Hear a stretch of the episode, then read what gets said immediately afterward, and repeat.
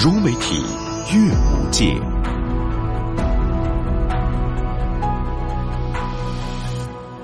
让诗歌进入影像，让阅读拥抱光影。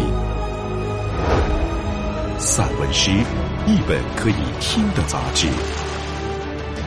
创刊于一九八五年，是当代第一本公开发行的散文诗期刊。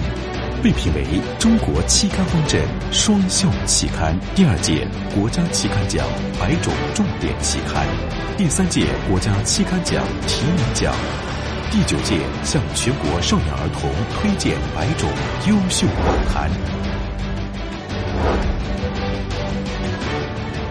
让阅读不仅仅是阅读，而是一种生活的视听美学。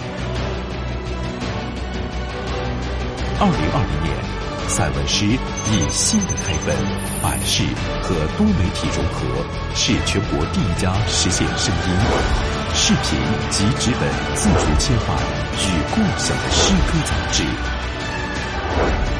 在过去，散文诗是诗歌文本及理论建设的引领者和探索者，是新时期散文诗发展进程的推动者。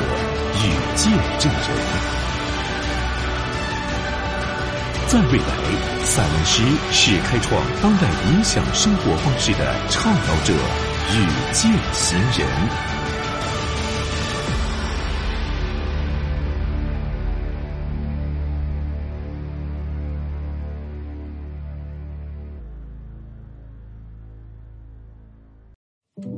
思之清。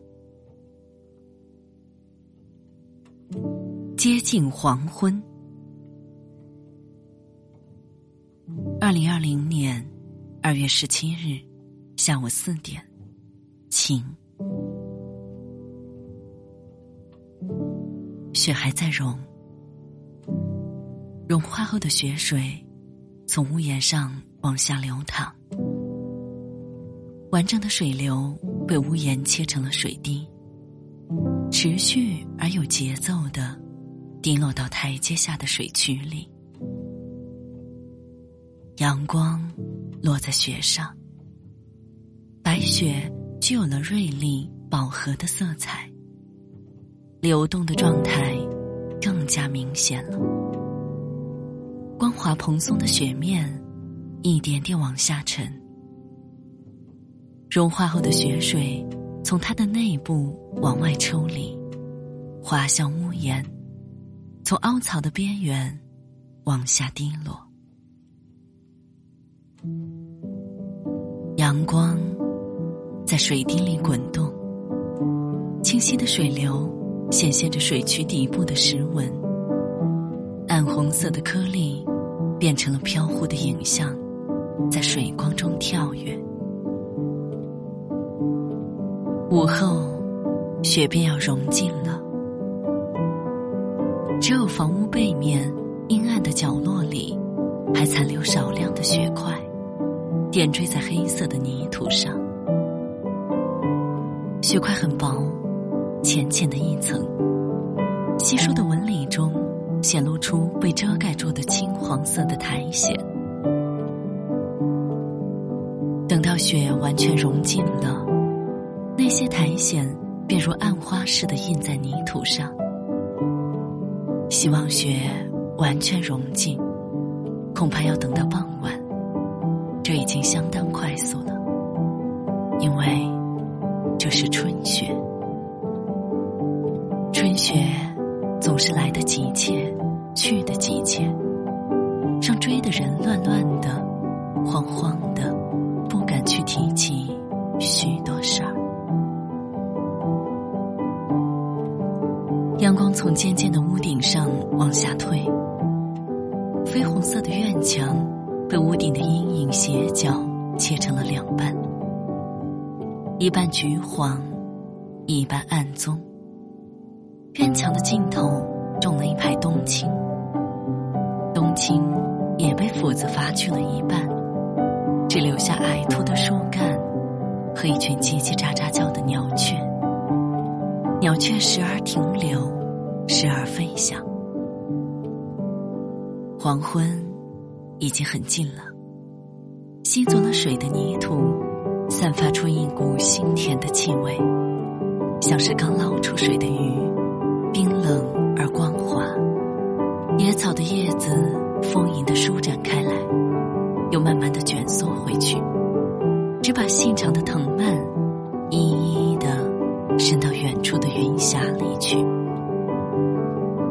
空气中晃动着温热的力量，把越来越浓的暮色拉进窗子里，把孩童的背影、老妇的头巾、每半的余香藏进瞳孔的暗玻璃。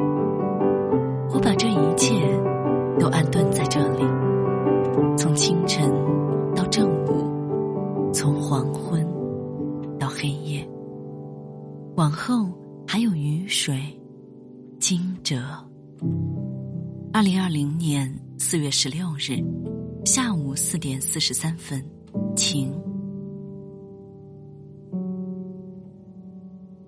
现在正是黄昏趋近的时候，如同某种带有色泽的水流，棕黄的流沙，或是碧绿的湖水，它们向生活的某个中心，不确定的中心部分。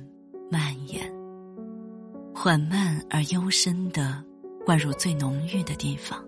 几日前的黄昏里，我把一株玫瑰挪到墙角种上了。我站在院门外的台阶上观看它，直至它的叶片逐渐枯萎。它像极了某种事端，我是说，它存在的整个背景以及它本身。但我已经丧失了更多想去描述它的欲望。我常常如此丧失信心。这个错误是由我造成的，但此刻，我只剩下了无动于衷的观望，什么也不想做。我注意到它根部的泥土，在烈日高照下变得灰白干结，有整齐的裂纹在产生。我的目光从它的枝干延伸到院墙，并越过院墙，我看到了天空。这时，我又想起了黄昏。现在，正是向黄昏趋近的时候，但往往因为我们被淹没其中，而忽略这种意识。我们把它设置成为背景，任其在我们身后变幻莫测。层层推进的挥洒着光晕，我们只是静坐其中，它因为精密而高深的演变而被我们忽略，直到黑夜来临，我们打开灯的时候，才会恍然瞥见窗外的流星。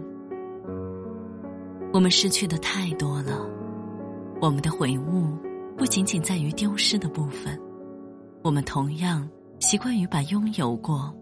如今，却静置一旁的事物弃之不顾，同样把它们设置成为背景，让它们作为忧郁的借口，为空白填上空白。